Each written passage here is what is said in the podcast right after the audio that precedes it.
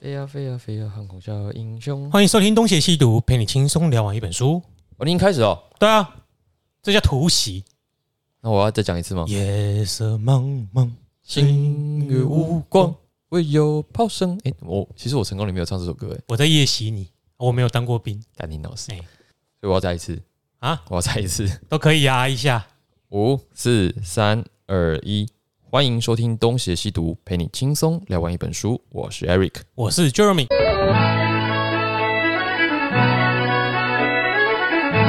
今天为什么没有前情提要再来按这个？嗯，Q 错了，没关系，将错就错。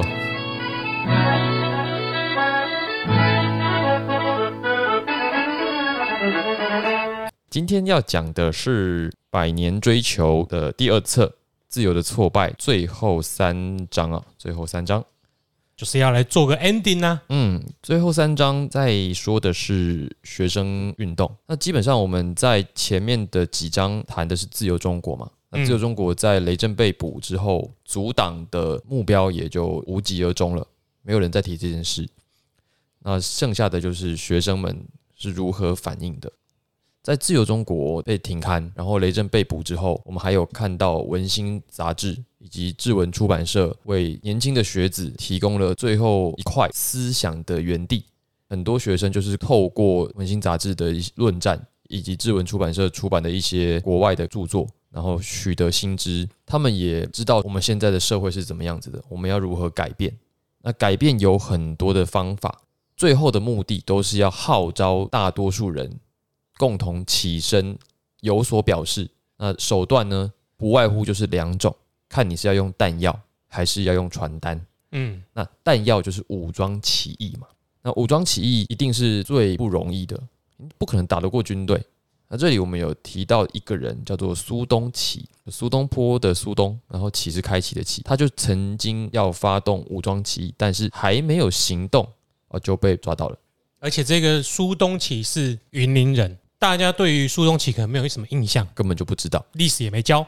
没有教，没有但教是如果你可能跟我们同年纪的人，这十几年来有在关注选举的新闻，你就可以知道，其实有一个人，云林县长苏志芬，他爸爸就是苏东启，哦，原来是这样。对，他的老婆叫做苏红月娇，这个都是在党外时期就是一直有在从事相关民主运动的人。所以苏志芬，哎、我们不能说都会啦，就是我们不是云林云家当地人，可能对他比较没那么有印象。可是他确实是怎么讲？他从事政治运动是有脉络的。虎父无犬女，他还对，啊想要你武看他，装，他爸爸是真的要动刀动枪的啊啦。那这条路显然就是行不通。那另外一条路，有一些知识分子他们就想要透过发传单来号召大家起义啊，嗯，其实一样啦，一张传单都还没有发出去就被抓到了。那个线人很多啦。对，那这几个人哦，他们是谁呢？是这个台大法律系的谢聪明，台大政治系的教授彭明敏，以及谢聪明的朋友叫做魏廷朝哦。呃简单来说，就是法律系、政治系的学生啦。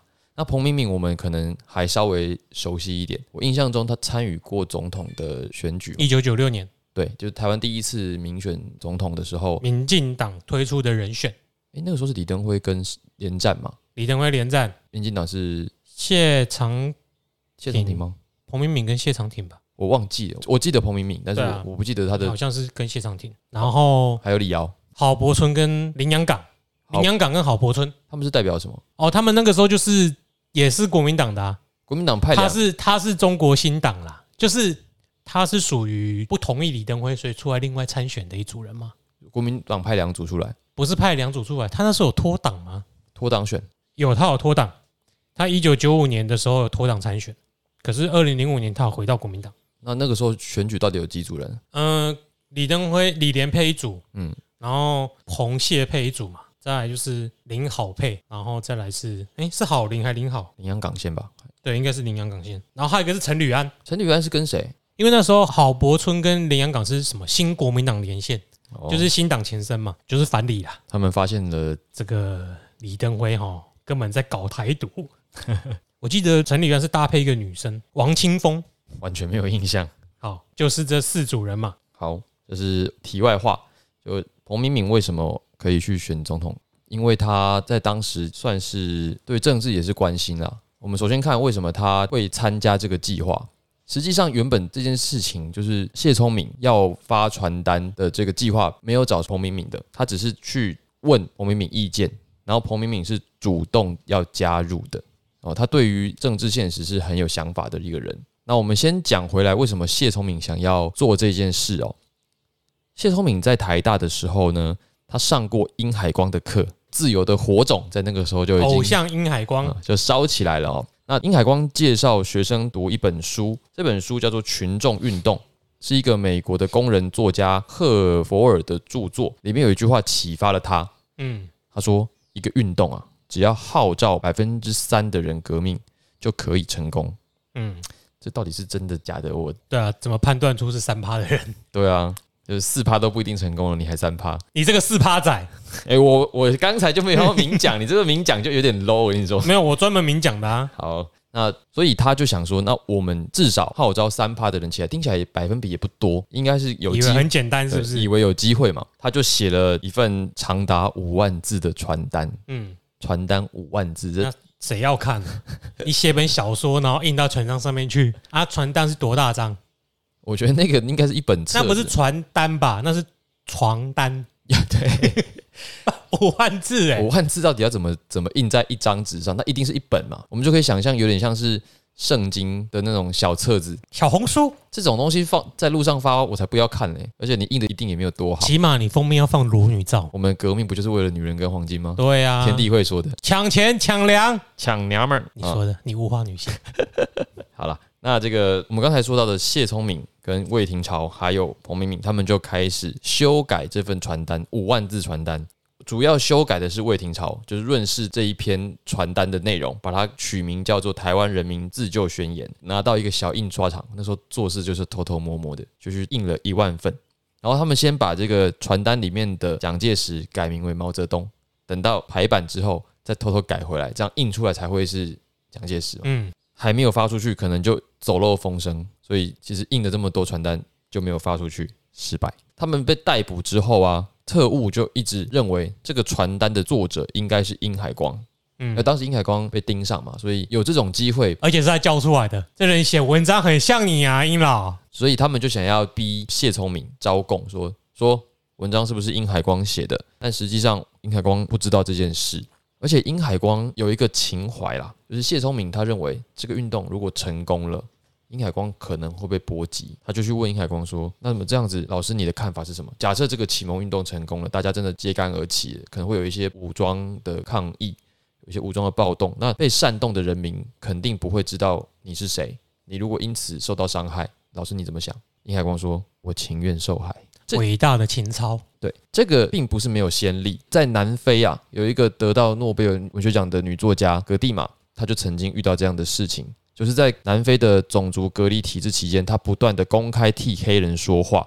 可是，在南非民主化之后，这个格蒂玛就被三个黑人抢劫。这个意思是什么？就是格蒂玛对黑人自由做出贡献，可是得到自由的黑人们并不一定知道，他们抢劫的对象是帮助他们的人。那么，你作为帮助人的人，被你帮助的人弄到，你心里会怎么想？一般人应该是靠腰啊，起尿气嘎爆得。嗯，可是殷海光或者是像这样子的人权作家，他们会理解这样的情况，并且认为即便如此，依然值得。时至今日，时有所闻，我觉得这种情操很好啦，很难做到啦。所以很难想象有人还会说台湾的一些主游啊啦，这个不知道自由到他底喜欢阿跟阿逛咖二啦，大家都点点啦。会这么说，真的是我觉得太平久了，不知道这些历程对，啊、你不知道当初为了要争取这些权利，付出多少辛苦的代价。这么乱就是让你今天这样这么幸福的原因。而且你说有些人可能不知道自己得利，然后认为这些都是应该的，因此没有节制。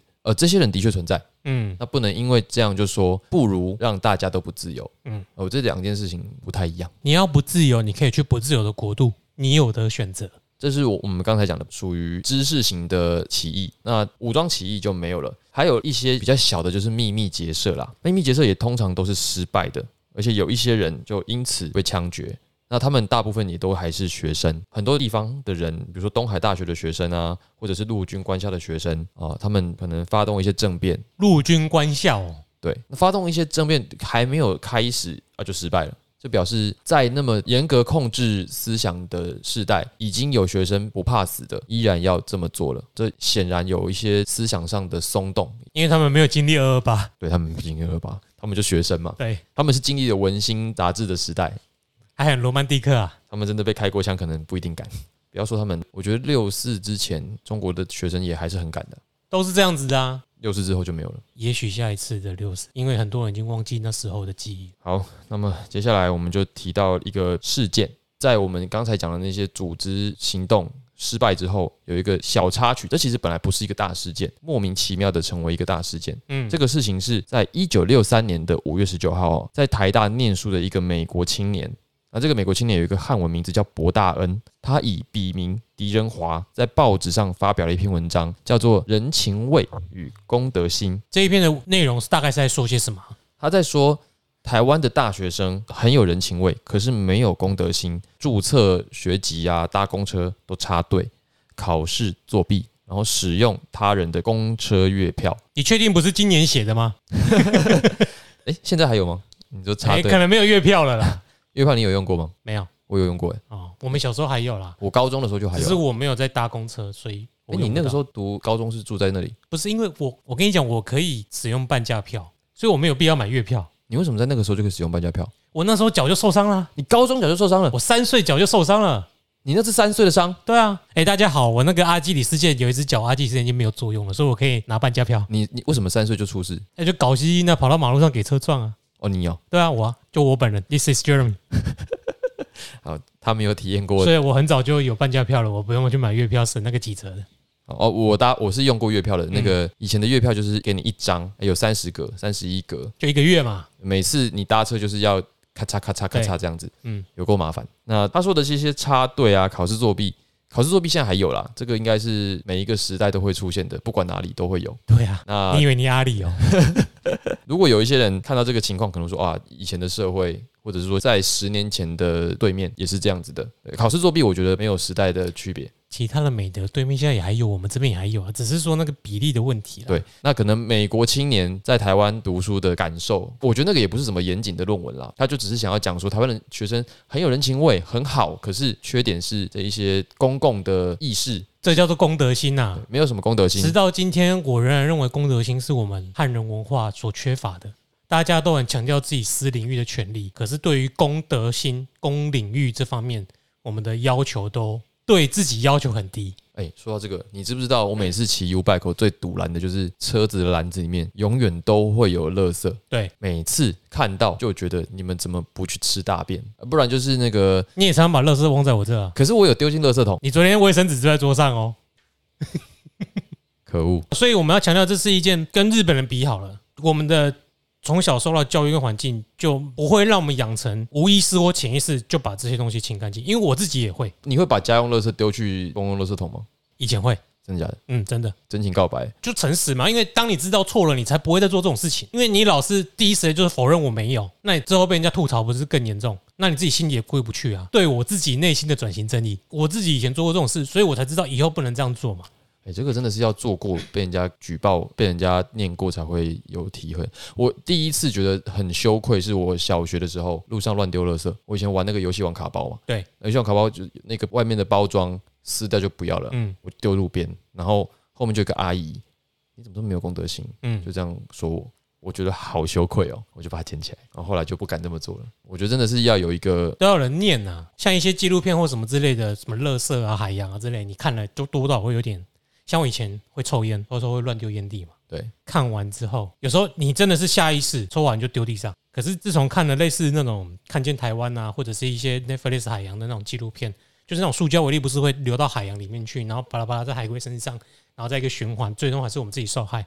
那其实自己受害是我对那个没感觉，因为我觉得我做错事了，回到我身上这因果循环，但我中间会害到那些海龟，会害到那些鱼类什么什么之类的。所以我后来戒烟之前的那一几年，有时候无意识丢掉，我就会再把它捡起来。但大部分我是有一个小铁盒把垃圾丢进去。那我为我昨天在你家的桌上留下卫生纸，我知道你是无意识，识的，所以我知道提跟大家讲这件事情而已。我们真的是公德心要从小培养。公司有时候是分明的，你在你家乱丢垃圾，谁理你啊？可是当你家的垃圾恶心到蟑螂四处跑来跑去，跑到邻居家，那你就必须要想到，你这种行为是会影响到其他人。我觉得那个时候的学生其实也还是蛮有意识的。嗯，博大安的这个人情味与公德心刚刊出来第二天，台大校园里面马上就出现海报，呼吁学生不要让历史批评我们是颓废自私的一代，那就烧起来了。大家就开始讨论这件事情，然后发起的这个青年自觉运动。后来台大就出现了一个学生刊物，叫做《新希望》。反省、检讨青年学生应该要有什么品格。啊、那时候品格其实还蛮八股的，就是说要坚定而强烈的民族意识与爱国家的信念，正确而独立的判断能力与思维能力，对一切高尚事物、知识、道德、真理追求的热情。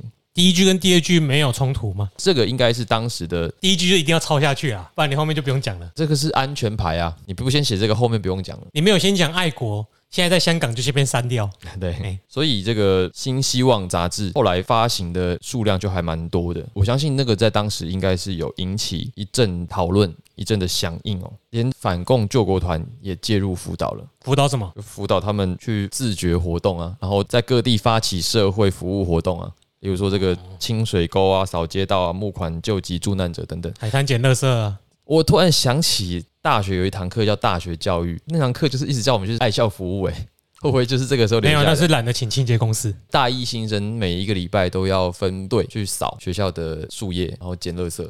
你们跟东海一样哦，东海也这样，东海是这样。东海超大的欸，这个要多少人去洗啊？我第一次听到东海轩这样讲，我也吓到。然后现在你，哎、你是第二个案例，原来欢迎相关的校友多听我们节目来分享一下这些经验。原来是这样来的，我跟你讲，我们中正校园也很大，你们也要扫吗？我们不用。干，哦好。不过你既然有自觉，你要关怀社会、关怀国家，那么你的这个热情就一定会烧过头。嗯，所以这个新希望的某一期就刊了一篇文章，叫做《民主观念的力量》。这篇怎么了吗？这篇怎么了吗？这篇民主观念的力量是当时的危险的句子啊。哪里危险？比如说，他就说，许多国家虽然骨子上实行的是专制的体制，嗯，却仍然不能以民主为榜标榜的口号。那一般的人民就在民主的美丽谎言下，成为政治权术下被玩弄的牺牲者。专制政权不一定会说自己是专制政权，对，专制政权也可以说我民主，也可以说我是为人民服务啊。嗯这个我们有很多的例子都可以看到。所以那怎么了吗？这些文字等于是在谴责当时政府的体制啊，戳穿了当时政府的体制，说穿了政府，而不是中国国民党。戳穿了政府啊。当时党政党政，没有啊，因为朱立伦主席有说啊，中国国民党是一个民主的政党，政府做的事跟国民党没有关系。他可能不太了解以前的国民党吧。朱主席棒棒，那刚才我们讲到的这个文章，它最后结论，他就说，民主社会的理想公民要有足够的勇气去向政治领袖们质询他们的决策，要有足够的自尊心，不要畏惧权势，等于是在鼓动青年学生反抗政府啦。嗯，他们在这一波的思考的结论是，大学生缺乏公德心，是因为社会缺乏民主的结果。说实在的，我其实不太知道缺乏公德心跟社会缺乏民主这脉络交代有点不清不楚。不清不楚。可能当时的学生在思考的过程少了点什么。不过，我觉得这个就是热情燃烧之后的结果，模糊的，但是是有力量的。反正他们就已经激起了公共意识啦。那那个公共意识，除了这种个人的，也开始思考整个国家社会是不是合理。那他们就又开始冲撞威权体制了。在这个阶段，呃，《新希望》杂志就有一些学生发文章，那尤其是老师也发文章，主要是台大哲学系的老师。这段时间，台大哲学系很活跃。首先是何秀煌跟王小波两个人都在上面写了很多文章，在讨论哦人民跟政府的关系，就是人民为什么会这么沉默？我们是不是不应该再继续这样子下去了？我们是不是应该要好好的面对自己？然后来向目前的政权质询目前政治的合理性，不应该姑息，不应该容忍。又开始翻译一些国外的哲学家的一些文章，那主要是在论自由以及论理想，当然就引发了当局的注意，还不用到警备总部。台大的训导处就已经受不了了。我第一次知道台大原来有训导处、欸，那个年代每个学校都有啊。你说大学吗？对啊，我们的时候说不定也有，只是因为训导处已经没什么作用了。有教官室啊对，啊，那教官在我们那个年代也没什么用了，就是军训课讲一讲。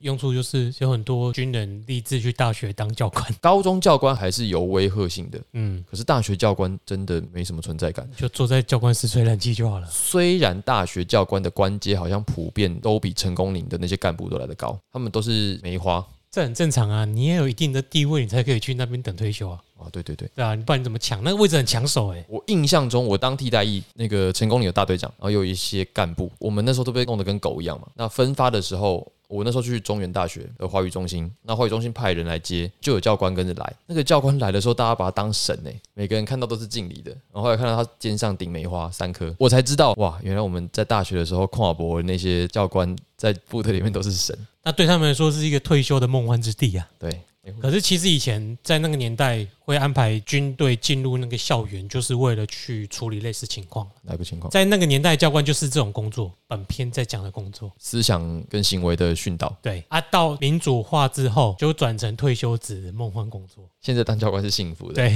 后来退出了，后来大学校园已经没有教官了。哦，对对，我记嗯得当时我们大学时期有很多讨论在讲说，教官到底要不要在大学里面？对，啊，党政军退出校园。嗯，我觉得脉络也是从我们这本书讲的内容开始的。嗯，台大训导处察觉了，再让你们学生这样办刊物办下去不得了，所以我们先把你们弄掉。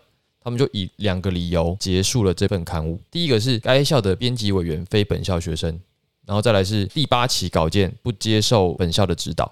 啊，反正就找理由把它弄掉了，等于是学生的刊物运动到这边也就先告一段落了。因为学生其实行动力也就那样，就打打嘴炮，动动笔。写写东西，嗯，可能有一些呃风浪，可是等到真的单位当局有所行动的时候，很快就消失了。不像我们前几年的那种大规模的学生运动，可以号召数十万青年上街，哦，那个规模是完全不同的。除了学生正常的发表刊物之外，也还是有一些人哦，他们想要执行一些秘密的活动，就像我们前面讲的那种武装起义，他们是另外要组织一个团体。例如说，有一位叫许习图的人学生，他原本是担任救国团领导的中国青年自觉运动推行委员会，就他本来是体制内的人。这种人就有点像是你进去了你梦寐以求的团体，发现它有够烂，然后你出来之后就觉得你这个团体不先消失，我们没有未来。哦很多这种进去的梦幻的国度化，就非常讨厌那国度类似的概念。，对，非常的 blue。嗯，他出来之后，很隐晦哦。他就这才是隐喻的这个哦对。好，后来他就成立了统中会，宗旨就是推翻共产暴政，反对台湾独立， 推翻国民政府，统一中国。诶，这个主张我实在是不太懂。为什么不懂？那它代表的是什么？它统一中国到底是要代表哪一个立场？它是反对台湾独立，然后它要推翻国民政府，它又要推翻共产暴政。那它到底是代表的是台湾人吗？还是正港华统，华统吗？华统，而且同时要追求民主，他要建立中华民主国，非台湾人，非中国人，是中国人，他反对中国国民党的威权，要打倒共匪，哦，是真中国人，对，所以他不可以让台湾独立，真自由中国。真只有中国。对，这样的一个人，后来就被铐起来，嗯，被关进花莲玉里的精神病院，就这么报销了。 哎，对了，也是没错啦。 哦，他的梦想实在是太伟大他就同时追求自由民主，但是他又有大一统思想。哦，对，这个我真的比较少见这种思想。那除了他之外，还有一些成大学生也在台南成功大学成立了成大的共产党。他们认为革命就是一个结合正义理想和浪漫情操的伟大行动。通常大家都是讲一讲、想一想，那个年代好像比较愿意这么做。他们还跑去抢银行筹经费，那时候没有手机，没有网络啊，要抢银行比较简单，是就不是？是想翁想啊，想想怎样来走啊。会去抄《共产党宣言》啊，读《资本论》的英文版，抄国际歌。台湾的切啊格瓦拉，诶，那个时候干这些事是不是很容易把到妹啊？很潮，比如说国际歌，我好常好常听到哦、走左很容易啊，就是参加那一些反抗活动，就感觉好像特别浪漫哦，好帅哦，反抗威权，然后读《资本论》。对，然后要平等，那打倒阶级，可是我这以下偏见就是，这些人通常看起来都让我觉得，如果让你们掌握权势，有一点危险，看看拉丁美洲啊，就是充满着激情、热情，里面到底是不是有你们讲的这么的公正、伟大？我因为他们实际上根本没有待过政府体制，嗯他们没有亲自 run 过国家机器，然后当他们用他们的浪漫思想来 run 这台国家机器的时候，这台机器就会乱七八糟，就好像你在开双人赛车。但你只骑过脚踏车，那你还一天到晚指导人家怎么开车比较屌，就撞墙。这样这些学生，我觉得这个在青年时期大家都多少有这样子的想法啦。那我就是啊，哦，你今天是自白时间呢？ 那年轻的时候会有这种想法是很正常的啦。嗯，对啊，就好像以前你老是看棒球或什么，就这球你也不会挥，干你给我站到那个打击区看看。你看不看得到球都是个问题。对，没错，你就说，常常有一些人就说啊，这为什么不点啊？那差那么多你也在挥，你你就自己站到那边看看我嘛。觉得这个就是为什么酸民这么多的原因吧。对啊，那我每个人都是好大一盘棋，超会下棋的，干你每个都左为哦，靠腰嘞。就你有没有在脸书的一些讨论下面看到，常常有一些发言？嗯，那些发言，我想你觉得你是水晶八旗，还是你是水性八七，有一种起手式嘛？说我早就说过嗯，怎么样怎么样怎么样。我说你到底是谁啊？就算你早就说过，像你这种人哦，不是讲 Eric 哦，我在对 Eric 讲的这些人，像你这种人哦，什么话你自己都讲过了，一个事情有八种说法，你八个全讲了，然后过了一阵子你回来有七个被推翻了，唯一那个中了就说我早就讲过，只能说欠磨练。没有欠磨练就低能啊。他有时候到社会上被矫正，他还会不服，他就会觉得这是国家机器打压他，巴拉巴拉巴拉，果然还是要打倒国家机器，我就看你们能不能成功，祝你成功。 就是花莲玉里是不是？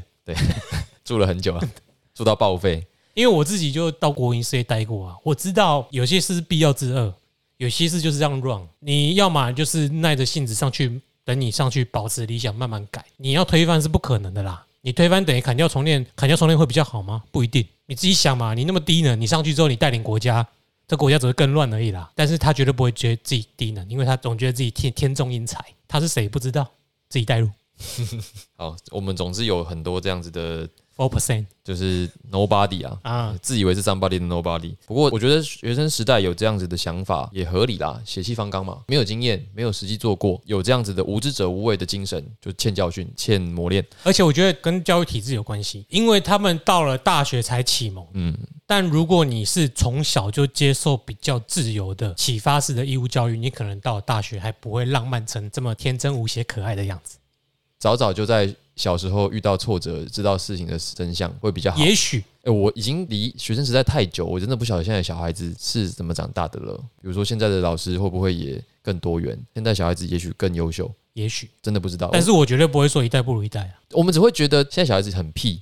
对，那我觉得这个是年纪跟年纪之间的落差有代沟嘛，导致的，就是你你还是会觉得他们很屁，就像以前我们被觉得很屁对一样，但是他们是不是真的这么没有能力，真的这么屁？我觉得这个不好说，也许有，可是绝对不会只是我们表面上看到的那样我。个人是不会这样想，我只会觉得我因为我不够了解他们，成长背景不一样。你说一代不如一代嘛，但是时那什么时代一直在进化，嗯啊，一代不如一代，为什么科技会在进步？难不成你们这老不死的都活到两百岁还？带领着国家继续前进吗？即使我不了解后面十年、二十年的人，也许我们会看不惯，因为我们过去做事有我们的惯性，他们有他们的惯性。但是你今天骂他们不知道岳 飞，不知道孙文，写字好难看，他们才要说你，干打字怎么那么慢？找资讯这么慢，对啊，我找两下我就找到他是谁了。就就谁不知道谁蠢嘛，对不对？嗯，时代进步，最好不要抱着那种一代不一代的想法去过下去，否则你的后半人生都很痛苦，因为你会永远跟不上这个时代。扯开了，没关系，我觉得讲得很好。那么我们刚才讲的新希望，虽然被台大训导处弄掉了，但是作者都还在嘛，他们没有被怎么样。我们刚才提到的台大哲学系的王小波老师，他后来就间接的引起了保钓运动，这是我们下一章的内容哦。下一章内容叫做预告民主运动。我们先讲一下这是一个什么样的时代哦。你出生的年代没有啦？一一九六零年代，哦我出生前三十年，哦，二十三十年，二十几年，这个年代呢你，是不是跟《银翼杀手》搞混了？没有，一九六零年代是一个年轻人骚动的年代哦。首先是欧洲的大学生认为革命本身就是属于生命的狂喜啊、非常浪漫啦，而且他们也乐于的付诸行动。切格瓦拉，啊，台湾也是受到了影响，例如说什么呢？美国的大学生他们参与了黑人的民权运动嘛，然后发动反战运动、言论自由运动、反主流文化运动以及妇女运动。好，美国有这么多的运动，而台湾的留学生都去哪里？去哪里？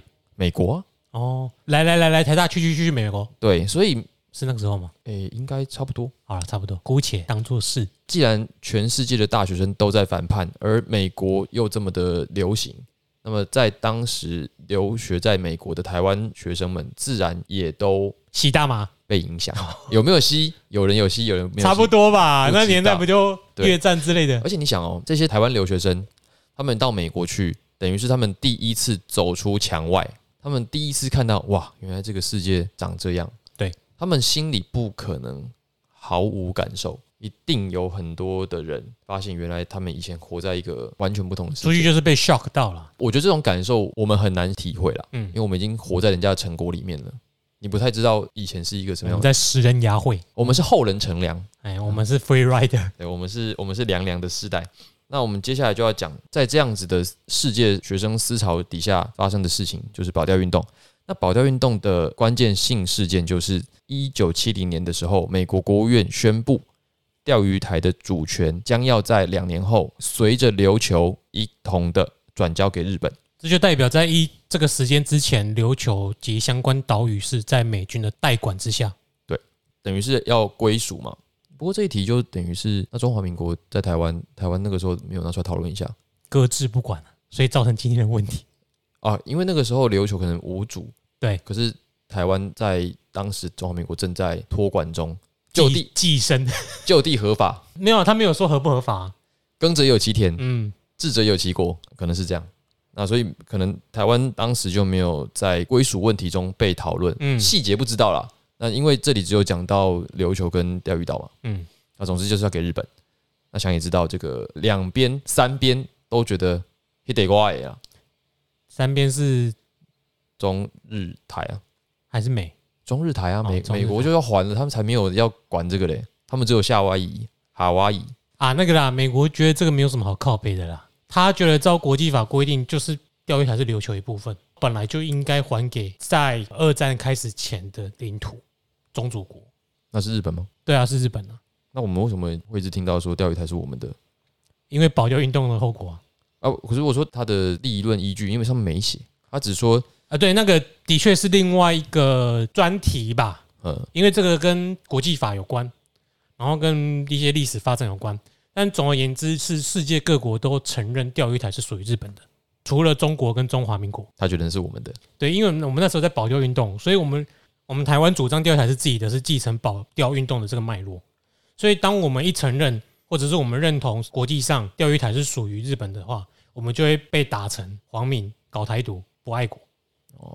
好，我先讲一下当时的反应。嗯，那么我们刚才讲到的台大哲学系的王小波，他就写了一篇文章，叫做《保卫钓鱼台》。那这篇文章刊在杂志上，被当时在美国念书的胡补凯看到嗯了。那胡补凯就是胡秋元的儿子。这个胡补凯当时吴秋远，胡秋元啊，就是我们前面讲到的，在文心的那个中西文化论战里面写文章批评胡我忽然适，想到现在有一个律师，好像也叫什么那秋远叫吕秋哦元。哦哦，好好。好，那这个胡普凯就把这篇文章拿去参加他当时在美国普林斯顿大学的一个聚会，结果引发了热烈的回响。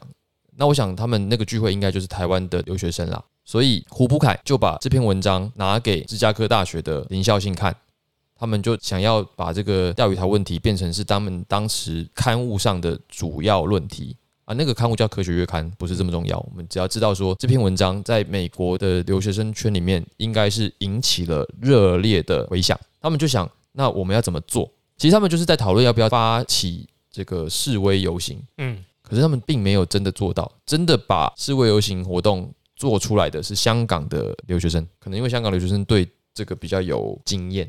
抗议吗？对啊，台湾留学生可能刚去没多久，所以他们没经验。再来是也长期的不动员， 没有这个习惯。可是香港留学生他们有参加过美国学运的经验，所以他们知道这些示威游行的技术细节，所以他们就主导了这些运动。可能在经过了一个多月的串联之下，保卫钓鱼台的示威游行抗议就在纽约、芝加哥、洛杉矶、华盛顿等城市都出现了。就在全美各大城市发起的这个保卫钓鱼台运动的示威游行抗议。可是呢，中华民国政府对此始终是没有任何的表示，嗯，想要表示也表示不了吧？他们能怎么样？就是一则是用国际法来看嘛，才能确认钓鱼台归属属于谁。但是国际法在我记得有听过法白的 podcast，他们有主张过，既然国际法很多时候都是实力原则，那到底要国际法干嘛？大家可以回去听那相关的集数。嗯那第二点就是刚刚提到实力原则，就是你有什么资格讲话？大国有时候说了算，只是有一些大国会依据国际法来展现他的实力。吃相也比较好看。对，有一些大国是根本不理国际法，我要就要，但只是说这是一个基本上是多数国家形成了一个成文的共识，嗯，所以多数的国家都会选择依照国际法。那这个钓鱼台主权的归属，当时候就引起很多讨论嘛。我们的前总统其实他的好像毕业的论文在哈佛，虽然他是摄影系的，可他写的论文其实就是钓鱼台相关的论文。他是去拍了钓鱼岛吗？ 他他你不知道这件事吗？我不知道他，是摄影系的啊、摄影系就是拍照那个摄影，对他就是去去，比如说现在有一些海外的抗争活动，他就去拍一下有谁在里面。有点像是那个战地记者的哈佛摄影系，哦。这叫职业学生，我不知道他有没有参加过这个活动，应该没有吧？以年纪来讲，差不多。那在那个时候，中华民国政府没有办法有任何表示，于是当时在美国的五十八个保钓运动分会，他们就联合发了一封公开信给中华民国政府，要求政府派遣军舰去钓鱼岛附近巡逻，宣示主权。如果政府没有这个胆做不到，那么全体国人应该共同的唾弃政府。国民党其实无法在美国遏制保钓运动的对这些声明以及势力，也许可以，但是可能没有办法像在台湾做的这么的决绝，所以他们就将这些示威团体视为是反动派。他们可能在美国就是不断的集结，不断的示威，最大的一次是在华盛顿，来了四千多个人，而且是蛮多人的。示威完当晚，权力核心的两百个人，他们就有一个共识，那个共识就是中国需要统一，嗯，只有统一，中国才能强大，才不会受日本的威胁。所以他们反对两个中国以及一中一台的国际阴谋。这个中台问题是中国内政问题，由中国和台湾人民自行解决。哦，所以保钓运动的结论就是一种民族性的，中国要强大才能够抵御其他民族的侵门踏户，中华民族，对，所以他们就变成两种系统，其实就是选两边站，一种是回归祖国，哦，依归的是中共政权；另外一种就是效忠台湾的国民党政府。其实这两种力量对于台湾民主化都没什么帮助啦。后来效你忠说的哦。啊，就没帮助啊。 回台湾效忠国民党政府的这些留学生，后来也在台湾混得不错。嗯，也许这个活动本身对于台湾民主化没有帮助，可是却影响了台湾学生的意识，因为他们是下一批民主化运动的学生们的学长姐，就是这些学弟妹看着学长姐搞这些事，他们也可能燃起了某一种热血。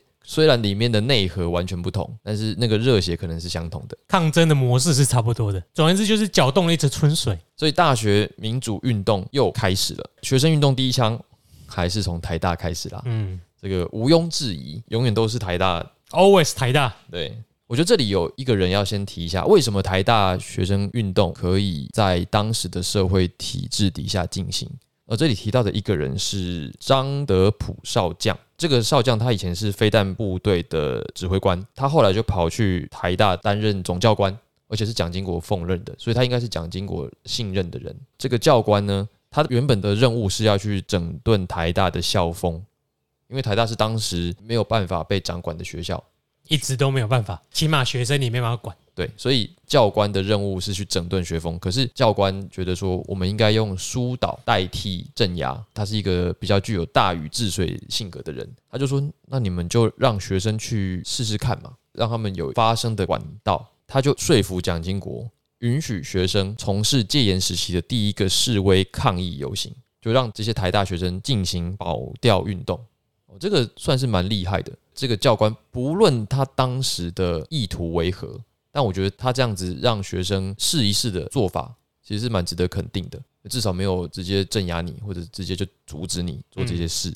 那么这场台湾大学学生保钓运动持续到可能一年两年就没什么后续了，因为这就板上钉钉的事啊。一九七二年啊，钓鱼台的管辖权就移交给日本了，接下来就没有办法再吵下去了。也吵也是像今天这种无聊的吵吧，就是啊，钓鱼台是我们的耶，对这样然后开几台渔船过去，没有什么屁用。可是这个算是一个重要的历程了，就任何一个社会运动都不是一发就能成功的，可能中间会有几发是空包弹，比如说什么草莓运动还是什么运动的，有几次其实并没有得到关注嘛，可是并没有说那个运动就完全无效，因为他毕竟培养了一些人，给了他们练兵的机会，草莓运动，野草莓吧，野百合。后来的运动。好，反正这些学生在保钓运动结束之后，并没有因此就不做事了，他们就又回到老路，开始去编刊物啊。那这个刊物就是大学新闻跟法言，大学新闻跟法言，他们就是一直在讨论言论自由。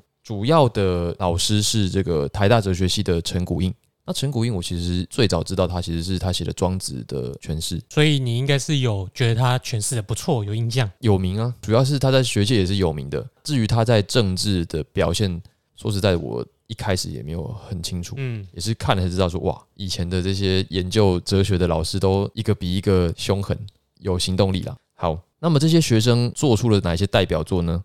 啊，例如说中央民意代表是否应该全面改选的辩论会，这个事情的先后背景是这样子：在保钓运动热热烈烈的进行的过程中，发生了一件重要的大事，那就是在一九七一年的十月二十六号，中华民国在联合国的席次被中华人民共和国取代了。排我纳匪案，什么敌来我就退嘛，嗯，这个是一个汉贼不两立，很重要的一个事件。我后来才想到，哦，这件事情真的超重要的。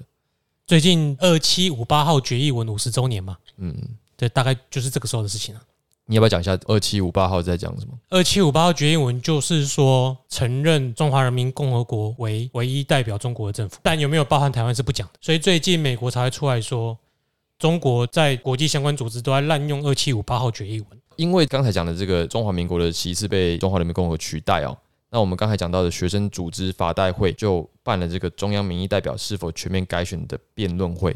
那理由当然也是这个中央民意机构将近四十年没有改选过了，而且它也是国民党是不是能够维持中华民国法统的一个具体象征啦。这显示的学生的关心的范围哦，从钓鱼台转移到了校园的民主嘛。嗯，因为你钓鱼台运动搞不下去了啊、管辖权都已经移交了，那可是热情还在，又刚好在这段时间发生了这么一件重要的联合国席次被转移的大事，所以他们也转而关心了，那我们的国家、我们这个政府、我们的基本体制是不是应该要检讨？那么我们这边就说到，他们从中央民意代表是否应该全面改选的这个问题谈到了，那我们到底是什么呢？因为在此之前哦，就是在席次没有被换掉之前，民族主义一直都是国民党的官方意识形态嘛。我们是中国人啊，一直是这样讲的。可是等到联合国的席次丢了，现在中国是中华人民共和国，中华民国不再是中国的代表了。你继续说你是中国人，这个认同就出现了危机嘛。你现在在讲中国，到底是讲哪里的哪一帕呢？中国国民党的中国到底是哪里的中国？对，所以在台湾的中国认同到底该何去何从？就留在国民党里面了。所以就一直都变这样吗？我是中国人，也是台湾人。所以在当时的人一定也出现了这样子的认同危机，才会有这么多钓鱼台运动的领导人纷纷的回归祖国，跑去中国，因为他们觉得那啊对吼，那我是不是应该要选边站了？对，既然我是中国人，而现在中国是中华人民共和国，那我就去中国。那有一些人当然不是这么想的，比如说我们的原主台派，他们就不是这么想的，所以他们就把论述瞄准了这种中国认同的裂缝里面开始打。这里面的论述可以说，今天我们面对的已经不会不再是这些黄发碧眼的盎格鲁撒克逊人，而是跟我们同文同种，在共产独裁政治统治下的中国人。那么你现在打着民族主义的大旗，已经不足以摧毁共产政权，如今更不足以自保了。所以在联合国席是没有丢掉以前，你讲说你是中华正统，你是中国正统还 OK，因为国际承认你嘛。今天你连这个席次都丢了，人家认的是那边啊，嗯，你到底从哪里可以再以中国人自居？就是从这边开始不断的攻击。既然你不能再以中国人自居了，那我们是什么？才会有台湾人的这种萌芽。虽然这种想法早在林献堂时代就有了，可是我觉得到这里又是另外一种被逼出来的心态，而且在一九七二年一路到现在，也经过了将近三十多年的耕耘。一九七六年到现在快四快五十了，三十掉一九七二，哎，对，快五十了，嗯因为二零二零了， 十年过得好快。。七年级生 OS 认为两千年左右都烧先跟现在是差不多的 我时间感混乱。 你小时候听的歌已经是什么金曲了？对耶，啊，好可怕哦！对，周杰伦都已经是二十年前的对，事情。对你来说的金曲是七零年代金曲、八零年代金曲，其实不是。对现在年轻人来说，两千年是金曲了。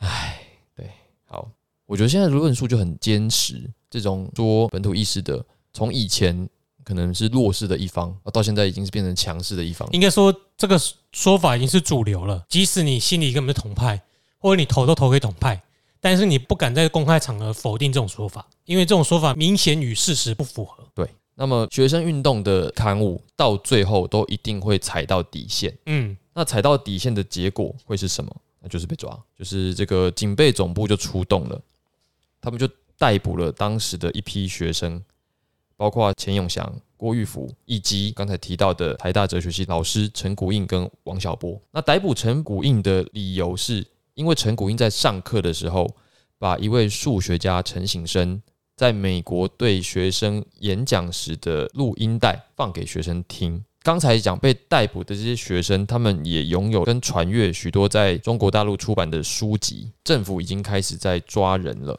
那此外的另外一个事件就是陈谷印在课堂上被一位学生挑战啊，这个学生叫做冯沪祥，他也是哲学系的学生。钱立伟，冯沪祥就因为挑战陈谷印而被陈谷印指控为是职业学生，类似县民吧，或者是摄影系那一种的。结果陈谷印就被解雇了，台大就解雇陈谷印，解雇王小波对，还有系主任赵天仪。那么至此，老师被解雇，学生被逮捕，台大的民族运动基本上也就算是告一段落了。这是不是就是台大哲学系事件？应该是。那这里有提到一个插曲，这个插曲其实发生在这本书的开头，就是台大的这个学生郭玉福，他就是割腕一路流血，流到台大门口写书，要求释放钱永祥跟周一回。可能因为这件事情太过耸动，郭玉福割腕那一刀割得非常深。正常情况下，这样子的伤根本就救不回来。嗯但他奇迹式的获救，但也因为这个事情太过耸动，所以他的诉求可能就被注意到了，政府就放了当时逮捕的那些学生。蛮神奇的。好，那除了我们刚才讲的这个大学新闻跟法言之外哦，还有另外一位心理系的学生叫做邓维珍，他独立的在校外办了大学杂志，基本上他也是在针砭时事啦，可是并不是很直接尖锐的，属于学者型的理论派的长篇大论式的，在讨论政府的问题。古代的乡民要自己当部落客，真的好累哦。 为了要让再看要不要去找那个印刷厂，把写的东西印出来。欸而且他们当时大学杂志的社务委员跟作者群其实蛮多人的耶，有五十个人呢，嗯，所以应该算是当时的知识界的一股改革力量了。那他们的代表作是什么？大学杂志的第四十六期哦，刊出了台大哲学系，又是哲学系林正宏教授的文章。这篇文章叫做《预请政府考虑赦免政治犯》。先讲这个标题，预请政府考虑赦免政治犯。可是国民党一贯的说法是，台湾根本没有政治犯。对啊，中国也没有政治犯啊。这个戈巴契夫头发最长，海山总统最不爱打仗，没有政治犯，对不对？但是有很多人因为嫖妓被关。我们就不明说，大家对心里清楚。总之，刚才这个林正宏教授的文章长达一万五千字哦，有几个诉求啦。第一个是治理阶层才是革新的关键，显示了当时治理阶层大有问题。那第二个是法治政治的确立。我们现在讲的这个标题就是现实，通常是反过来的，你才需要特地讲嘛。嗯，例如说“不要随地大小便”的标语出现在一个地方，就表示那个地方很多人随地大小便。对，好，所以法治政治的要确立，再来是思想文化的控制要松绑，然后再来是特务统治不应该再持续，那就表示当时的问题是存在的嘛。毕竟是台大哲学系的教授写这样子的文章，我相信是非常有说服力的。这样子的文章当然就踩到了红线对政府的底线哦。所以警备总部就介入辅导啦。介入辅导的方式就是你每一篇文章我都要先看，然后我就好好的帮你认识一下。这边有讲到一个例子哦，有一篇文章在讨论台湾的航空业，有一句话讲台湾是海岛国家，这句话被改了，改成台湾四面环海，就细到这种程度。后来想当然的，这份杂志就被收编了，收编的就改组，里面的人必须由警备总部挑选过，喝了乖乖水，自然就没有办法再发出什么声音了。基本上到这里哦，学生运动以及党外的这些杂志就告一段落了。哦，我们这本书要讲的内容就到一九七零年代，从自由中国到这个大学杂志，在经过了一连串的运动之后，还是没能改变现状。可是他们所带来的影响，在第三本就开花结果了。那么，作者吴乃德他在最后的结语提到，回顾自由中国的影响，以及当时的这些台籍精英跟外省精英，他们想要共同的阻挡，再到后面学生运动，他认为，如果你真的要改变世界，你真的要改变这个社会，不能只是停在第一步，你不能在第一步受挫就停下来。就不走了。因为第一步只是开始，有一个人被抓，你就要让他们抓到手软，这是他一贯的主张啦。他觉得人类社会除了体制，除了这些不可逆的之外，真正可贵的是那种人们追求自由的决心，以及追求自由的行动力，才会让这个世界发生真正值得改变，是蛮热血的一番结语啊。那么这本书到这里就算是告一段落了。虽然故事没有结束啦，等到第三部，我想应该是美丽岛运动，结局应该是停在民主进步党的成立，也就是台湾在中华民国的治理下，总算出现了第二个合法的政党政党。那当然是一个里程碑啊，因为雷震没有做成的事情，后来总算是出现了，总算是完成了，也才会有现在的第三个政党、第四个政党，一直到我们现在所看八到的九十个政党，对。虽然我们有时候会开玩笑说，有些政党真的小到我们都不知道是有谁，嗯也不成气候。你投票的时候绝对不会想要投给他们，因为投了等于废票。嗯。可是不要忘记了，以前是连第二个要出现都没有的。然后以前好像有两个合法的吧，好像叫青年党还是什么之类的。对国民党来说，会是一个我们有政党政治的象征。可是那种党跟国民党或者是民进党这种政治型的政党不一样吧？没有，他在国民党还在中国时期就成立了，哦，他是跟着到台湾来。那因为那时候的体制是中国国民党是唯一党国体制嘛，最后他可以一党领政，但是他就是保留着一两个政党，向国际上宣誓他是一个自由中国，类似新加坡啦，比新加坡更严重这样。总之第二卷在这里我们就告一段落，下一次我们就会从第三卷开始。如果你喜欢我们的讨论，就欢迎你加入我们，也可以听一下我们前面的第一卷，或者是关于我们对于伊斯兰世界的介绍，或者你认为我们讲错了需要刊物，也欢迎留言，我们绝对会认真的看完之后，找时间把你们的意见讲出来。嗯，如果你觉得我们做的不错，那也请你给我们一些鼓励跟支持，也欢迎抖内。这声音盖住了啦。